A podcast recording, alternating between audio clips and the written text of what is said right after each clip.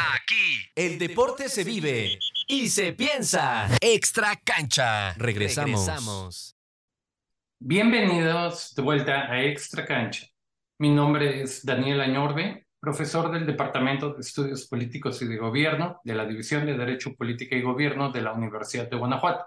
Estamos en el último capítulo de la segunda temporada y no sabemos si va a ser la temporada final, pero como en cada capítulo me acompaña Alejandro eh, Vázquez, maestro en análisis político por la Universidad de Guanajuato. Y eh, bueno, Alex, em, este es un episodio eh, especial no solo porque marca el fin probablemente de la serie, sino también porque no tenemos, ¿verdad?, un invitado en esta ocasión. Y el hecho de no tener un invitado en esta ocasión responde a, a varias realidades, ¿no? Tenemos que ser también muy claros y muy honestos con nuestro auditorio. No sé si quieras comentar un poco, Alex, de por qué ya no tenemos ahorita invitados y esto tiene que ver también con esta cuestión de que a pesar de que crece el interés, de que existen ya algunas revistas, de que llegan a existir algunos congresos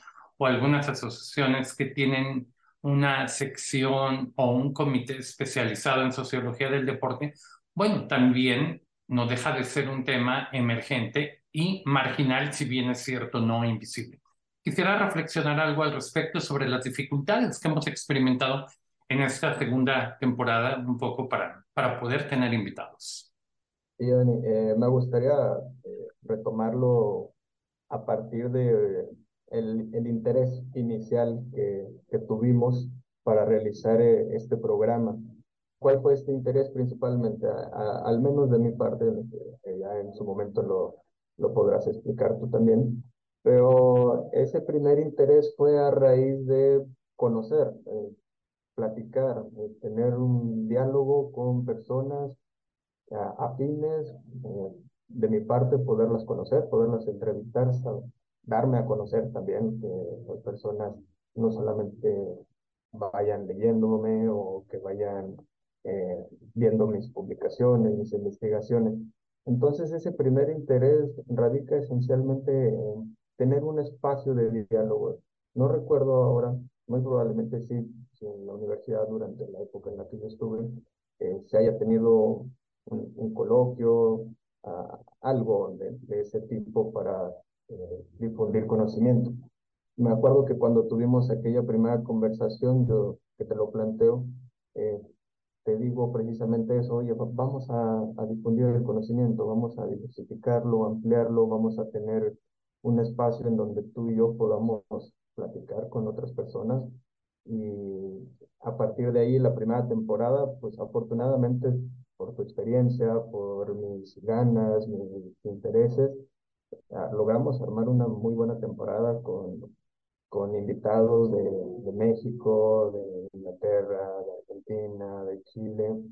Y bueno, yo creo que el resultado fue eh, muy bueno para los dos. Yo me sentí muy satisfecho con aquella primera temporada.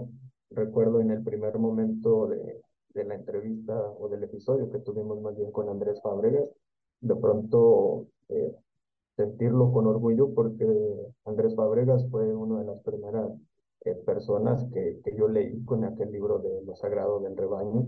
Entonces para mí, en ese momento todavía como estudiante de, de posgrado, fue como, wow, pude entrevistar a alguien a quien yo leí.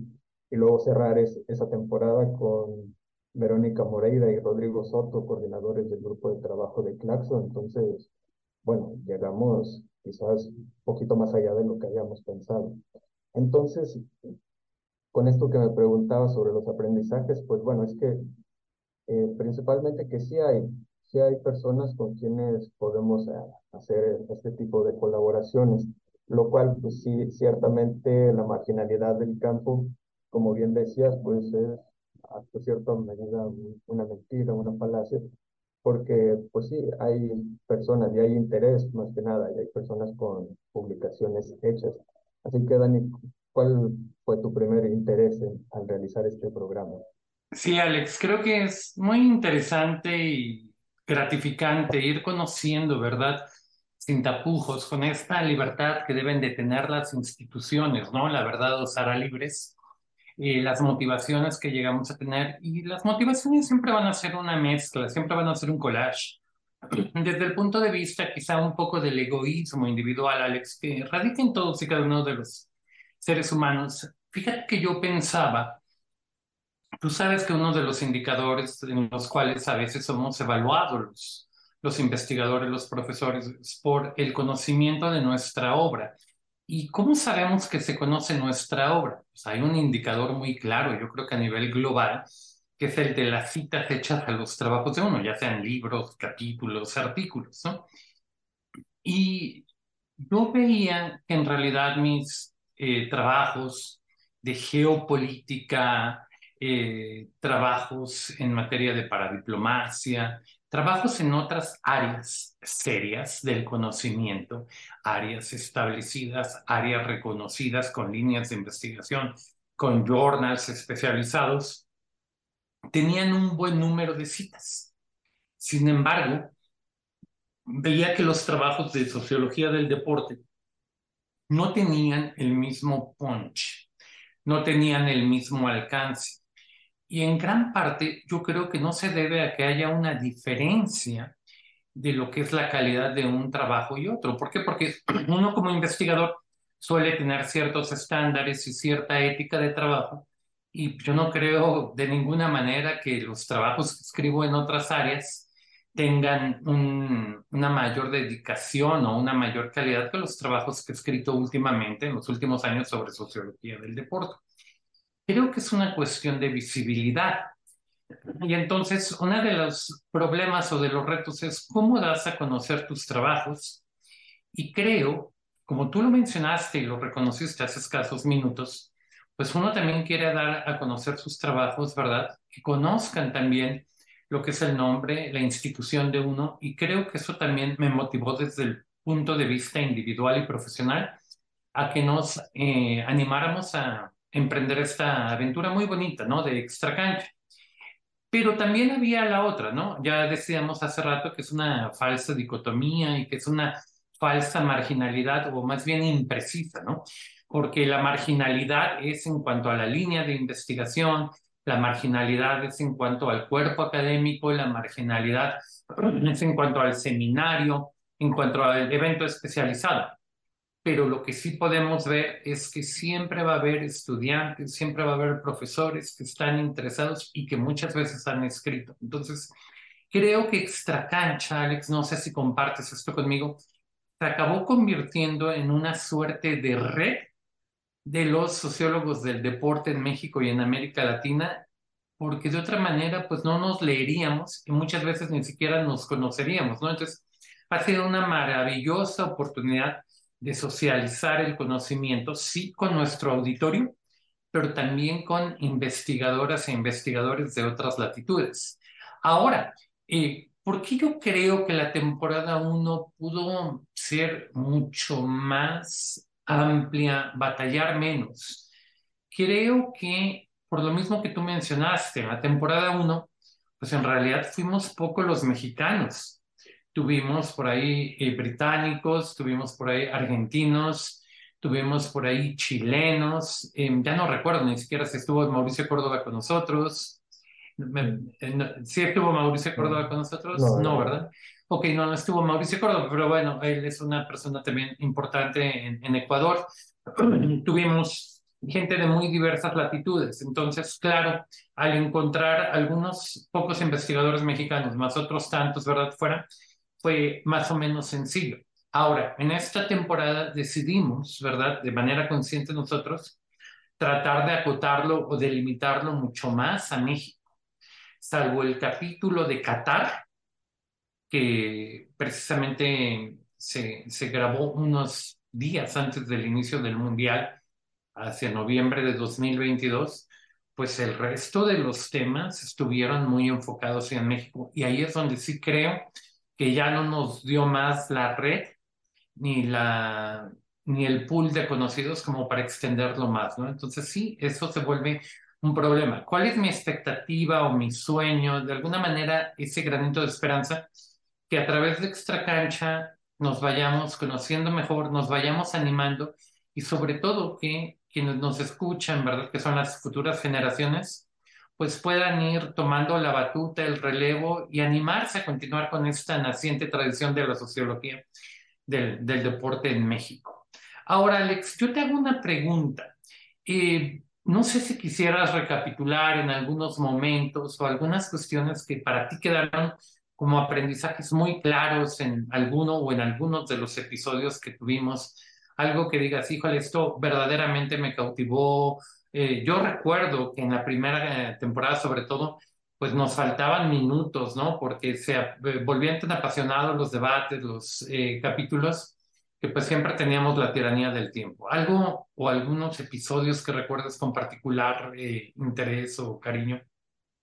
Eh, como aprendizaje, precisamente esto que eh, hemos reiterado, el, que siempre va a haber alguien con, con interés.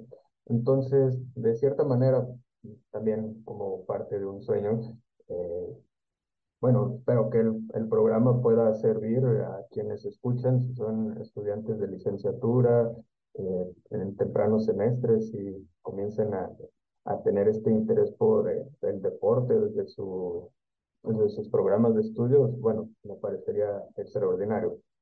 Y también en, en este sentido de los aprendizajes, eh, hablándolo ya un poco más como personal, eh, me quedo desde el inicio, desde lo que mencioné en el, en el bloque anterior de la licenciatura y todo este proceso, al no tenerle miedo al contacto, porque de pronto, como, como bien mencionabas en esta intervención, pues entre el desconocimiento de quiénes somos o pretender darnos a conocer, quizás este, de mi parte, un poco de miedo por quizás no me vayan a responder porque no soy conocido, apenas soy un estudiante o mi universidad no, no está tan visible.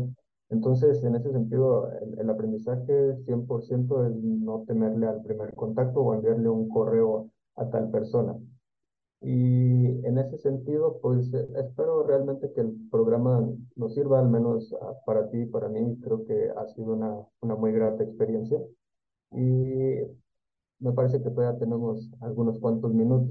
Tenemos tiempo todavía para platicar otra cuestión que muy probablemente nos, nos tiene muy, animados aquí y que puede eh, darle notoriedad a, nuestros trabajos sobre cuáles son nuestros intereses ahora, nuestras investigaciones, nuestros proyectos. Como mencioné eh, al inicio del episodio, pues mis primeros eh, intereses fueron a partir de la, la migración, la ciudadanía, de ahí mi tesis de licenciatura de ciudadanía ligera, los naturalizados mexicanos de, de primera, segunda, tercera categoría. Luego ya en, en la maestría, eh, como mencionaba, un acercamiento hacia los temas de género, pues ya fue la, la Liga MX femenil y ahora pues me encuentro en, otro, en, en otros temas.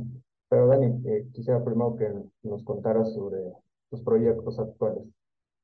Ok, gracias Alex. Sí, también los proyectos de sociología del deporte han ido mutando y también eh, yo creo que más que elegir a veces nosotros los temas, los temas nos van eligiendo, ¿no? Eh, voy de lo más nuevo hacia un poquito de lo más viejo, ¿no? Pues tenemos mundial en puerta, ¿no? Y tenemos un mundial regional, ¿no? Yo creo que es el primer mundial regional y si me apuras, el primer mega evento deportivo regional. ¿Por qué hablo de regional? Bueno, si bien es cierto, la euro del 2021 fue regional porque tuvo múltiples, múltiples sedes, pues no alcanzó a ser paneuropea, ¿no? Y no alcanzó a ser paneuropea, pues porque gran parte de Europa del Este, por sanciones o por una cuestión de un atraso relativo versus Europa Occidental, pues no, no tuvo sedes, ¿no?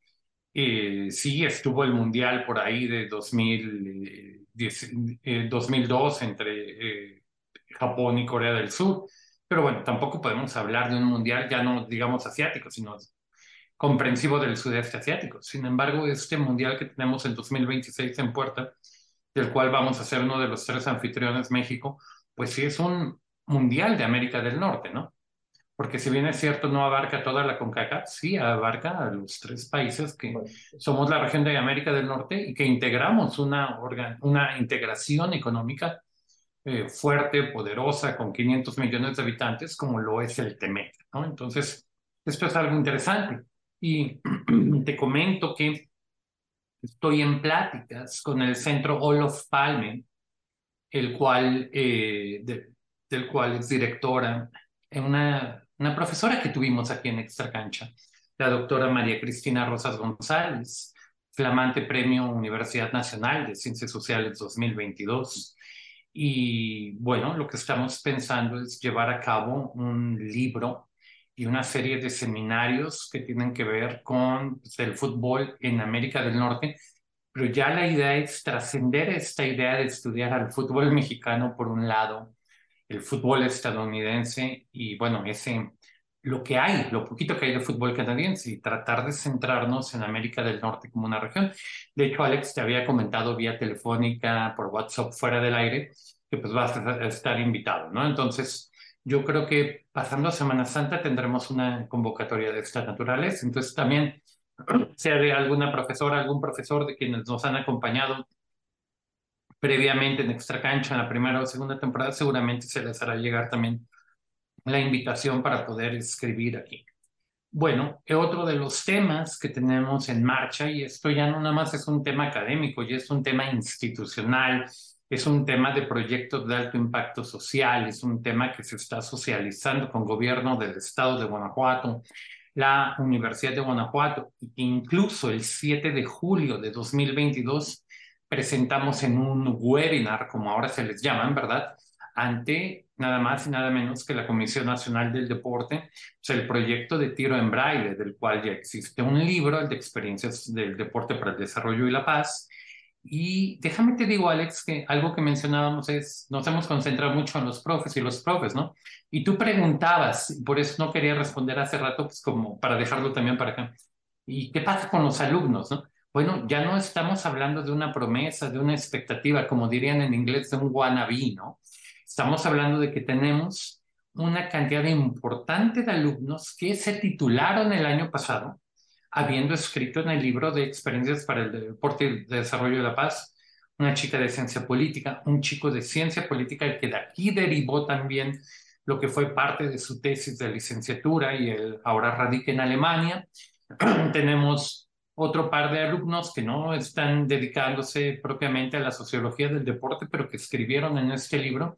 Y bueno, esto de tiro en braille fue una creación 100% de estudiantes. Si bien es cierto la metodología eh, que busca un maridaje entre lo que es la Agenda 2030, los 17 Objetivos de Desarrollo Sostenible de la ONU, el Plan Nacional de Desarrollo, la Ley General de Cultura Física y Deporte vigente en México, eh, nos sientan las bases para la metodología, eh, pues ciertamente quienes diseñaron esto fueron los alumnos. Y es muy importante saber que ya en lo que estamos diseñando y trabajando en la Universidad de Guanajuato, pero ya no nada más desde el plano académico, sino ya organizando torneos este año. Por cierto, Alex, si tienes eh, la posibilidad de invitar a amigos, amigas, en los días 12, 19 y 26 de mayo, estaremos llevando a cabo ya el segundo torneo interuniversitario de tiro en braille. El año pasado tuvimos un torneo bastante exitoso y este año pues creemos que va a ser mucho mejor. El año pasado eh, tuvimos ocho equipos participantes. Acabamos de cerrar registro el 28 de febrero, hace un par de días, y tuvimos 15 equipos registrados, ¿no? Entonces, ahí estamos trabajando también en eso. Desde el punto de vista un poco más ya del de, estudio del poder, bueno, hay un trabajo importante publicado en la LEDSE sobre lo que son las protestas raciales en Estados Unidos, a la cuestión del abuso policial, etcétera, pero ahí lo extendemos a la parte del militarismo y decir, bueno, sí, hasta qué punto, hasta dónde están los límites de la protesta social en Estados Unidos.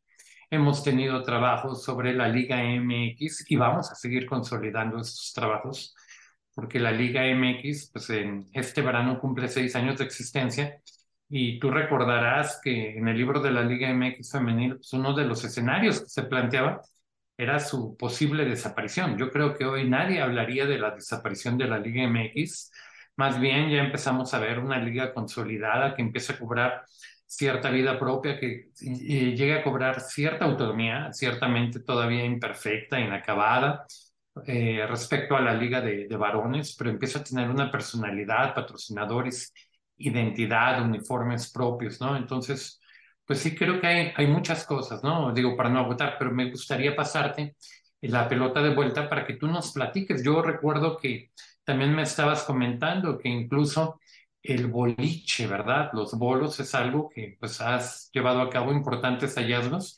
de cosas que sucedieron hace poco más de 100 años, ¿no, Alex? Allá en tu región, en, en Torreón.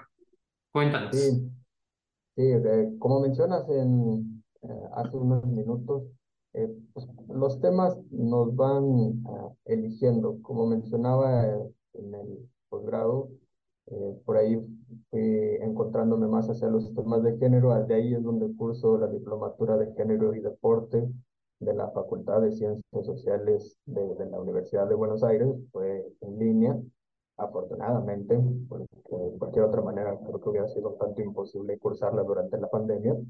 Pero a raíz de, de esa diplomatura, una manera de acreditarlo fue con una propuesta de, de investigación, un tipo protocolo.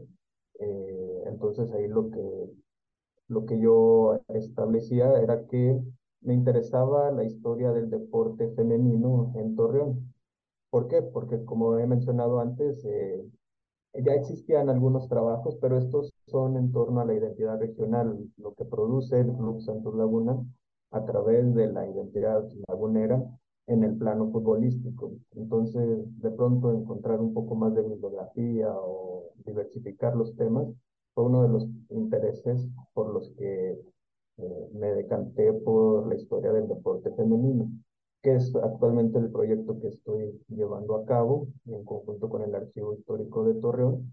Y como mencionas, eh, de pronto eh, los hallazgos que, no, que me he ido encontrando, pues Torreón es una ciudad prácticamente centenaria, adquiere el rango de ciudad en 1907 y al igual que en muchas ciudades, como lo que ya se ha escrito de Ciudad de México, en la proliferación de los clubes sociales deportivos y todas estas eh, etapas de deportivización que ha tenido el país, eh, en Torreón pues no estaba exento de, de ello. La cuestión acá es que hay cierto desconocimiento sobre el tema entonces, en la investigación nos hemos ido encontrando con que pues también hay algunos clubes sociales que se van fundando a principios del siglo XX, que también tienen sus actividades eh, más sociales y deportivas hacia la década de 1920, que al igual que en todos los demás clubes, pues son las primeras, los primeros indicios de un deporte moderno y que estos deportes pues se van consolidando ya más entrada la década de 1930, además del este hallazgo que mencionas del boliche, el, el casino más importante de Torreón, que ahora es el Museo Arocena, me parece que es el museo, el museo de, de Torreón. Entonces, ya sea 1930, ya hay una liga eh, de mujeres de, en, en básquetbol, ya se va diversificando también eh, estos deportes con la inclusión de las mujeres, comienzan a practicar tenis, eh, el baloncesto se consolida. Entonces, eh, en estas investigaciones, pues nos vamos dando cuenta de, de, que Torreón es una ciudad importante en cuanto a historia de los deportes. sobre los intereses actuales, ahora tengo un, una, un, un gran interés sobre todo por algo, algo, algunas actividades físico-deportivas contemporáneas como el running, eh, para quienes no lo sepan, o quizás sí lo sepan, pero está el Maratón Lala. El Maratón Lala es uno de los más importantes. Entonces, me doy cuenta de que hay un objeto de estudio que es el deporte que es muy viable en la ciudad. Eh, entonces, por ahí van derivando también varios proyectos que a la par de eh, de los avances que vaya teniendo en mi formación académica, pues se van pudiendo desarrollar. Alex, tenemos cuatro minutos. Me gustaría, y esto está fuera completamente del guion, es un desafío, quisiéramos turnándonos, ¿no? Una especie de decálogo de cuestiones o diez reflexiones que pudiéramos hacer sobre eh, lo que es el deporte, su importancia, su relevancia y su futuro. Me gustaría empezar con la primera. Sociología del deporte sí tiene en el centro, pero no debe de estar limitada o monopolizada por el fútbol. Totalmente de acuerdo.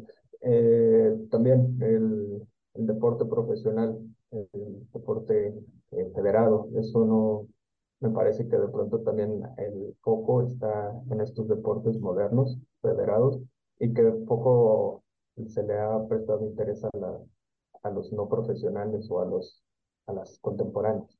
Ok, vinculado con este segundo punto, Alex, que mencionas como un poco el deporte federado versus ese deporte un poco más recreativo o amateur, esta cuestión que conocemos dentro del deporte para el desarrollo y la paz como la diferencia eh, entre el Sport Plus y el Plus Sport, ¿no? Y entonces, saber que no todo es el deporte profesional, que no todo es el deporte organizado, federado, de alta competencia y eh, enfocado en el establecimiento de récords o en convertirse en una persona caudalada o rica, ¿no?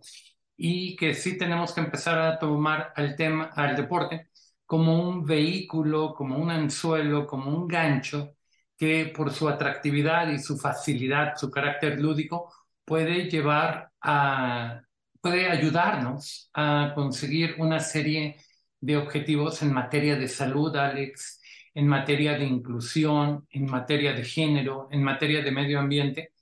Es decir, que el deporte no sea la finalidad, sino sea el pretexto o el vehículo para atender esta serie de temas de, sociedad más amplia, extradeportiva, entonces creo que el deporte nos puede servir como un, como un vehículo, ¿no? Para, para temas eh, que son interesantes, incluso para aquellas personas que no gustan del deporte. ¿Cuál sería el cuarto, Alex? Eh, me gustaría añadir en, ese sentido el, acercamiento con las instituciones del gobierno. Eh, en mi experiencia, cuando quise entrar al servicio profesional, de pronto buscar estas instituciones de gobierno, de comisiones estatales de deporte, el, el entendimiento que se le da al deporte es desde la medicina, eh, poco hacia lo social. Entonces, por ahí también tenemos un nicho en el que, de lo que hemos hablado, ciertamente quizás la, la titulación por tesis no sea un objetivo, pero que sepan que el interés, si, si, se tiene o si se tiene algún trabajo de este tipo durante la etapa universitaria, muy probablemente se les pueda abrir una oportunidad en instituciones que no son precisamente la, las políticas electorales.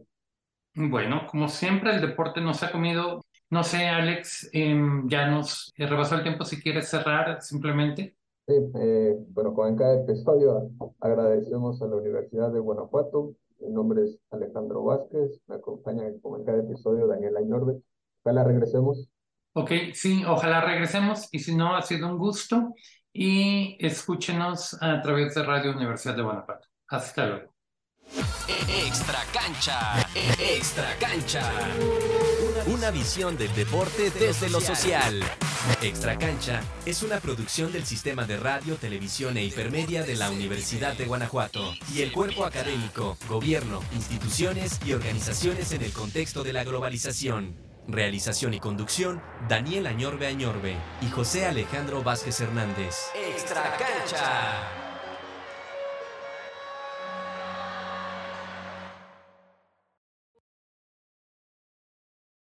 Bienvenidos a Extra Cancha, un programa dedicado al análisis de sucesos, eventos o anécdotas cuyo epicentro es el mundo del deporte.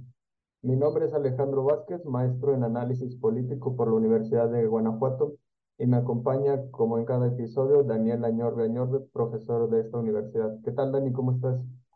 Hola, Alex, ¿cómo estás? Pues muy contento y a la vez eh, un poco triste porque estamos ya básicamente en el último programa de la temporada 2. La realidad es que es difícil pronosticar si vamos a poder eh, regresar con una temporada 3. Y ahorita creo que a lo largo del programa va a quedar claro para el auditorio por qué la dificultad de una tercera temporada que no tiene que ver con lo institucional ni con lo técnico, sino con las dificultades que enfrenta la sociología del deporte y su escaso estudio en México y en América Latina en general. Sí, como, como dice Dani, eh, en este episodio de Extra Cancha hablaremos sobre los primeros acercamientos durante nuestra formación temprana, especialmente en la licenciatura, tanto de Daniel como de la mía, también de la marginalidad del campo en la academia y las motivaciones precisamente para realizar un programa como este de Extra Cancha. Y en una segunda sección también nos dedicaremos a evaluar los aprendizajes y experiencias que hemos tenido durante el programa y hacia la parte final mencionaremos nuestros actuales intereses o proyectos en los que estamos trabajando. Eh, para empezar, Dani, eh, en las tantas conversaciones que hemos tenido, recuerdo que mencionaste que tu interés por los temas en torno al deporte ah, comenzaban hacia la licenciatura. ¿Cómo recuerdas estos primeros acercamientos? Bueno, en realidad, Alex, creo que mentí en su momento en el sentido de decir que mi interés por el tema del deporte había empezado hacia la licenciatura. Bueno, eso es verdad en el plano académico, en el plano sociológico. Siempre estuvo este interés latente desde niño y creo que en un episodio con Samuel lo comentábamos como quienes nos dedicamos a la sociología del deporte, parte de un gusto especial desde, desde la niñez o desde la juventud eh, de manera muy clara, ¿no?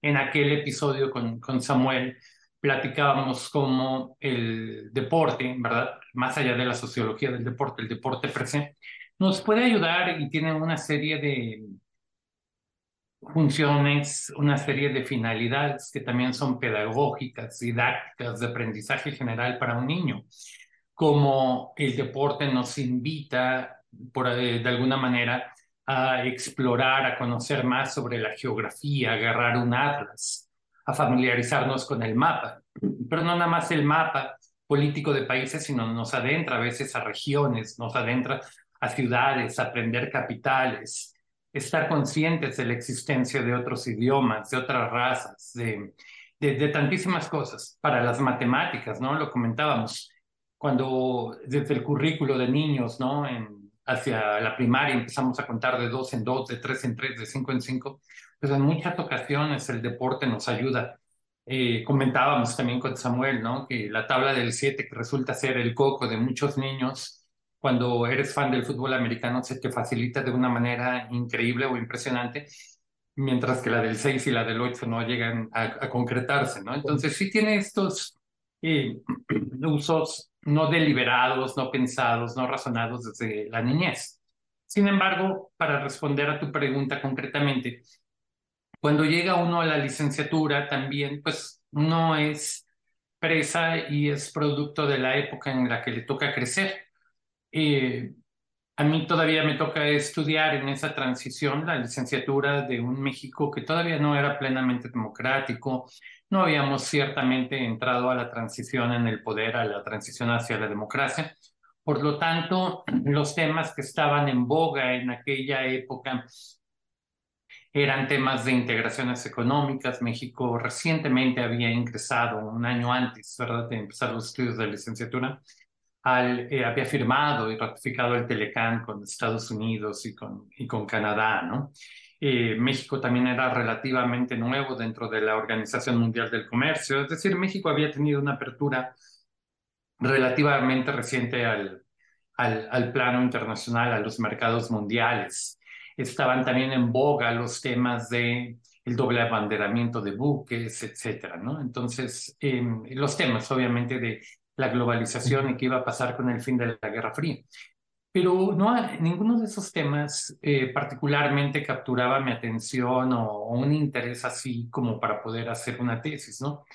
Y ahí es cuando yo me di a la tarea de tratar de ver de qué manera en este conflicto bipolar que duró pues, aproximadamente cinco décadas, poco menos de cinco décadas, pues había así como hubo una carrera en el espacio, como hubo una carrera tecnológica, la seguridad, la crisis de los misiles, etcétera, pues también había habido una serie de competencias, pero pues competencias dentro de estadios, albercas, arenas deportivas, ¿no?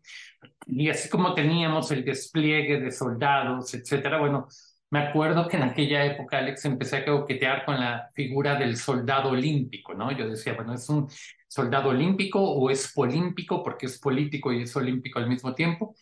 Y bueno, eh, se dio la oportunidad de hacer una tesis sobre eh, los atletas olímpicos de la Unión Soviética y de Estados Unidos, obviamente acompañados cada uno con su respectivo gran polo de poder, capitalismo, socialismo, como una herramienta política ideológica y pues, de propaganda durante la Guerra Fría, ¿no?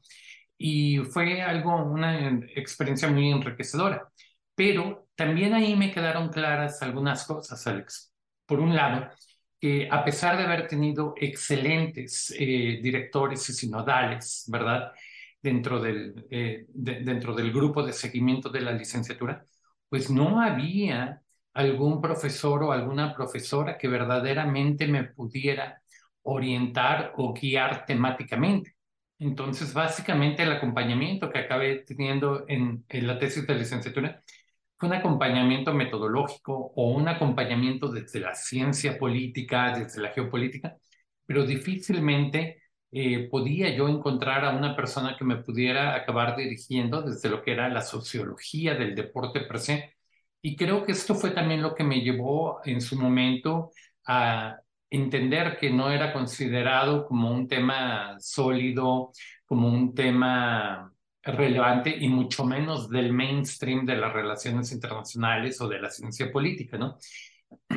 Y esa, eh, darme cuenta de esto, pues también hizo que se apagara mi interés durante al menos una década, ¿no?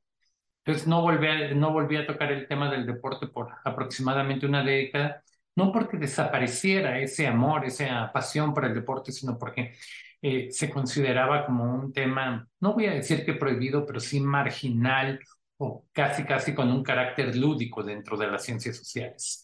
Alex, yo me permito devolverte ahora sí que con un poco de lenguaje deportivo, hacer una devolución, una derecha y pasarte también a ti el micrófono para saber también de dónde derivan tus intereses por el deporte y cuándo fue cuando tuviste esta aproximación eh, durante tu licenciatura del deporte, sobre todo porque sé que hay decenas de estudiantes que probablemente nos estén sintonizando en estos momentos y para los cuales eh, yo aspiro a que, yo, no aspiro a que todo mundo o la mayor parte de los alumnos se interesen en el deporte, en la sociología del deporte, pero sí para aquellos contados alumnos y alumnas que quisieran incursionar en el área de la sociología del deporte, animarlos y decirles que tampoco es una, eh, un área disciplinar que esté muerta o que no tenga un futuro o que no tenga una cierta tradición ya, ¿no? En nuestro país. Sí, Dani, como mencionas, eh, de cierta manera, en cuanto a mi experiencia, además de lo que mencionaste al inicio de, de tu intervención, que el, primer interés de, de, la infancia, adolescencia y todo lo que nos puede acercar el deporte eh, extracancha. Eh, en mi caso, yo me encontraba por ahí del séptimo, octavo semestre de la licenciatura y de ahí comienza a, comienzo a sentir un, interés. En gran medida debido a la poca afinidad que sentía con los temas que el programa de licenciatura en ciencia política eh, tenía en ese momento eh, en la División de Derecho Político y Gobierno, porque el programa enfatizaba, a mi parecer, eh, la teoría política, los sistemas de partido, los sistemas electorales, y pues yo no tenía esa afinidad a, a los temas. Sin embargo, por ahí en, esos semestres del séptimo al octavo, me encontraba de becario con el doctor Miguel Vilches, que quienes nos escuchen de la, de la División de Derecho y Política y Gobierno, quizás lo, lo conozcan. Y a partir de ahí comenzó un cierto interés de mi parte, más por los temas de migración o de ciudadanía, pero en, un, en unas de estas ideas que de pronto burdamente solemos tener. Me acuerdo que yo estaba viendo un documental sobre la selección francesa de fútbol del, del 98 hasta el 2010 y en este documental se mencionaba eh, los fracasos de la selección francesa y su compleja integración étnica racial durante estos procesos a la luz también de varios cambios políticos y sociales que fue padeciendo el país. Entonces por ahí me empecé a sentir como que quizás había algo de, de, posibilidad de hacer a partir de, de la investigación. Y afortunadamente eh, en la escuela, pues estabas tú y al momento de optar por una modalidad de titulación eh, me garantizaba una buena orientación en torno al tema. Ya conocía algunos de tus eh, primeros trabajos en ese, en ese tiempo. Entonces, en ese proceso de acercamiento hacia el campo de estudio, pues uno comienza a conocer, a buscar bibliografía. Y recuerdo que mis primeros contactos ya con una, con una amplia tradición también ya de la sociología del deporte, especialmente en Latinoamérica, eh, ya, ya estaba muy consolidado el nombre de Pablo Alabarces, Andrés Fábregas, Andrés Fábregas que tuvimos en, la temporada pasada en el programa. También empezaban a aparecer los nombres de Verónica Moreira, quien ahora conozco gracias a la diplomatura de género y deporte.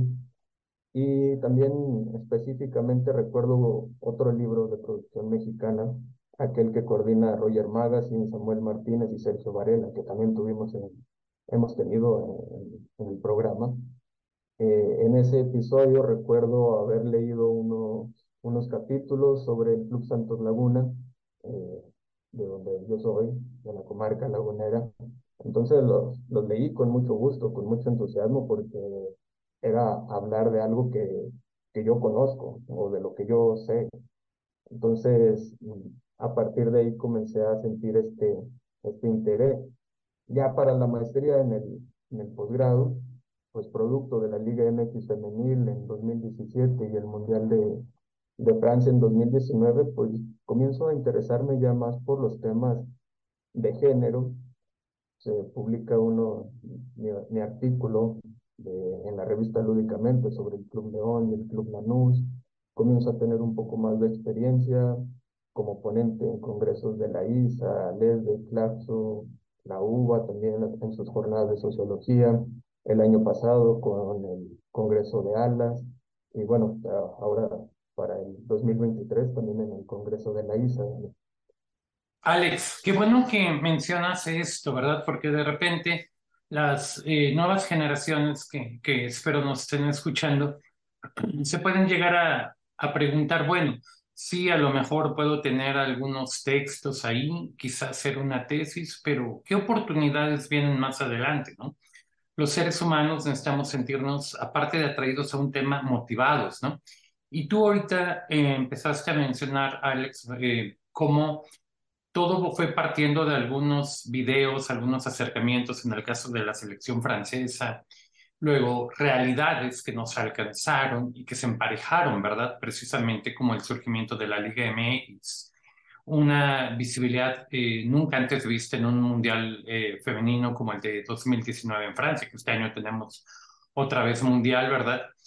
Y de repente, pues hay posibilidades increíbles, ¿verdad?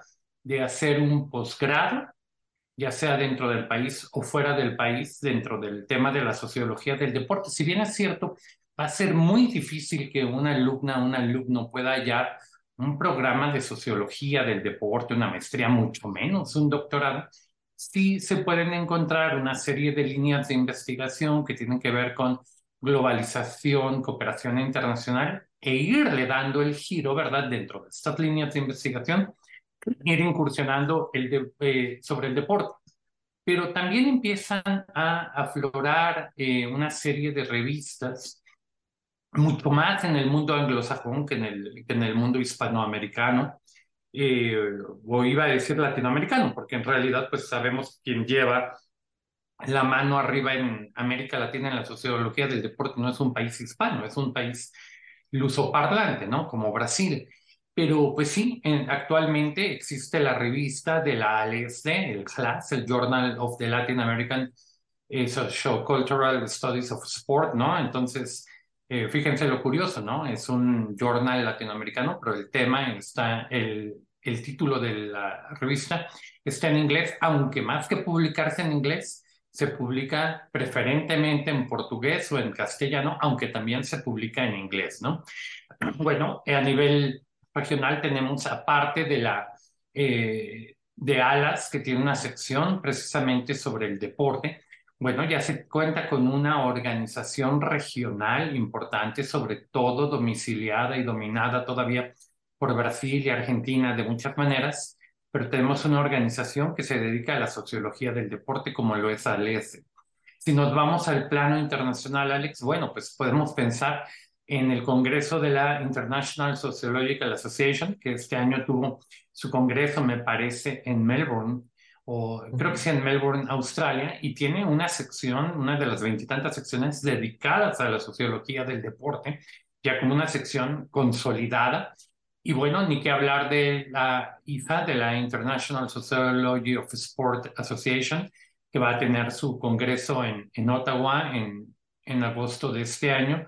Y bueno, entre las revistas podamos, podemos hablar del International Review for the Sociology of Sport, el Journal of Sport and Social Issues, uno especializado en soccer, ¿no? Soccer and Society, Sport in Society, etcétera. Es decir, hay al menos unos 10 o 12 journals muy bien indizados, etcétera, a nivel mundial. Y también hay una serie de figuras que ya son, digamos, referentes a nivel mundial y muchos de ellos no nada más dentro de la sociología del deporte. Muchos de ellos desde los propios estudios de la globalización, desde el mainstream de la disciplina, como podrían llegar a ser eh, Richard Giulianotti o Roland Robertson, ¿no? Eh, entonces sí es algo que creo que de manera creciente los eh, alumnos que quieran incursionar en esta área deberían de sentir un poco de menos de miedo y saber que hay todo un campo que abre increíbles fronteras para los estudios. Y una de las ventajas es que a diferencia de las integraciones regionales o el derecho internacional, que hay un montón de profes, un montón de alumnos, investigadores y revistas, que resulta muy difícil construir un un nombre o un nicho dentro de estas áreas temáticas tremendamente exploradas, a veces exploradas hasta la sociedad, Alex. Dentro de la sociología del deporte hay la posibilidad, también por el subdesarrollo relativo de la disciplina, de convertirse en un referente en México, en América Latina y tener posibilidades, ¿verdad? De escribir en otros idiomas y también conocer el mundo a través de los congresos que hay etcétera. Entonces sí es un tema apasionante. Sí, eh, tan apasionante para algunos como nosotros que en distintos episodios lo hemos mencionado sobre la marginalidad del, del campo en la academia. En México, eh, y si nos vamos todavía más al interior de la República Mexicana, esta situación de marginalidad parece un poco más evidente. Yo quisiera preguntarte, Dani, ¿cuál sería esta situación de marginalidad eh, entendiendo que, pues en tanto los profesores, los académicos que, que puedan orientar eh, sobre el campo de estudio, pues va siendo todavía más limitado.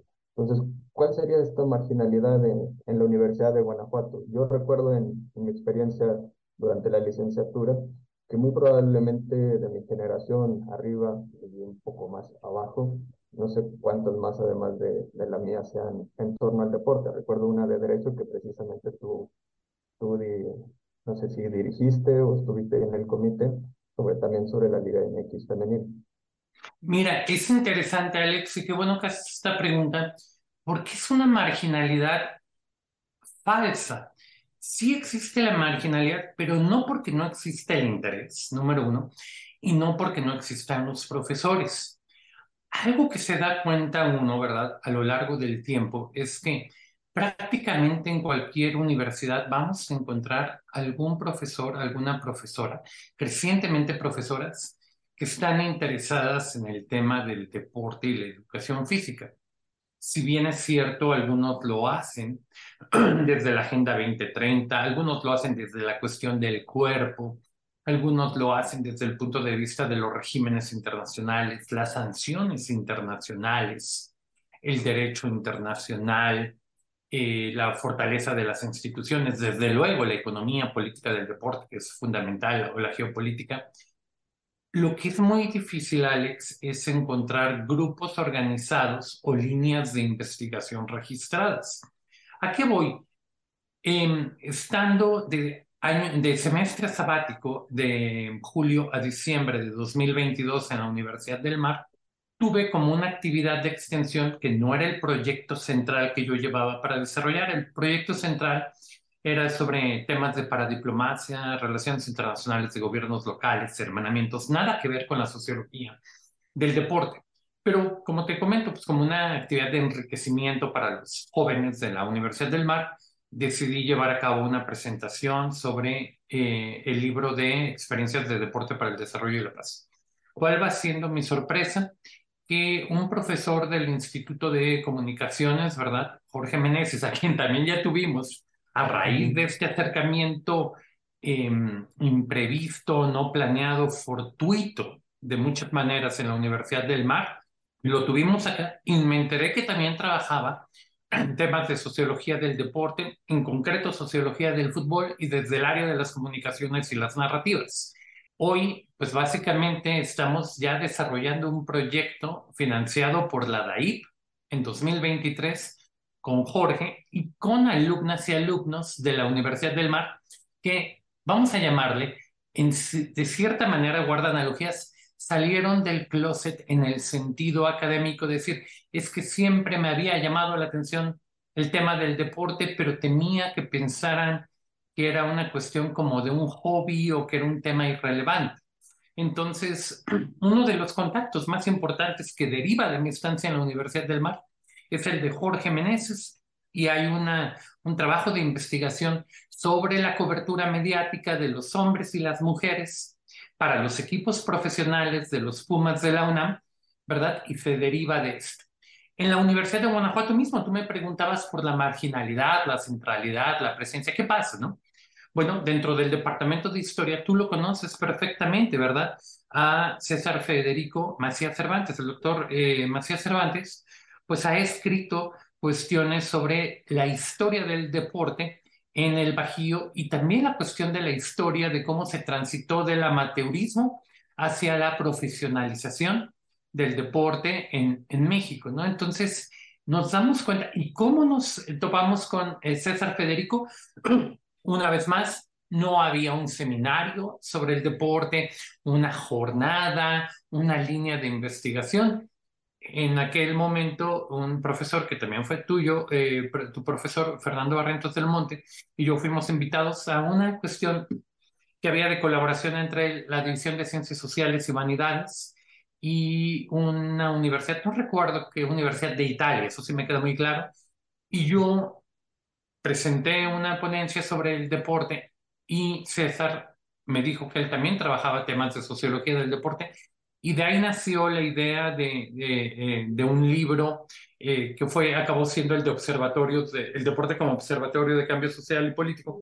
Si bien es cierto, de último minuto César decidió no participar, pero de no haber sido por este contacto con César Federico y haber visto que existía interés dentro de la Universidad de Guanajuato, que había investigadores con obra publicada, no solo con intereses, Alex, con obra publicada ya reconocida, creo que nunca hubiera surgido este libro eh, azulito, ¿verdad? Que, que, tú tienes que hemos compartido con mm, gran parte de los profesores que hemos tenido aquí en, en Extra Cancha, ¿no? Y bueno, tú preguntabas algo muy concreto. Después de que sales tú, después de que egresas, bueno, hay un alumno, que, exalumno, que ahorita está radicando en Alemania, me escribió la semana pasada para decirme que gracias a esta temática que me acuerdo que fue tan cuestionada en su examen eh, de grado de licenciatura el año pasado, hacia finales de marzo, ¿verdad? Él se tituló con una tesis sobre eh, el, eh, la comparación entre las barras y el aliento, etcétera, entre el fútbol femenino y el fútbol masculino en León él ahorita tiene una posibilidad de trabajo, tenía una entrevista de trabajo dentro de la eh, agencia local en Alemania donde él está viviendo para cuestiones de sociología del deporte. Fíjate la trascendencia más allá de una tesis que puede llegar a tener en la vida de un estudiante esto. Alex, estamos por terminar, me parece que restan dos minutos. ¿Quieres hacer algunos comentarios antes de irnos a la pausa? Me parece que lo reservamos para el siguiente, Dani. Aquí, el deporte se vive y se piensa. Extra cancha. Continuamos.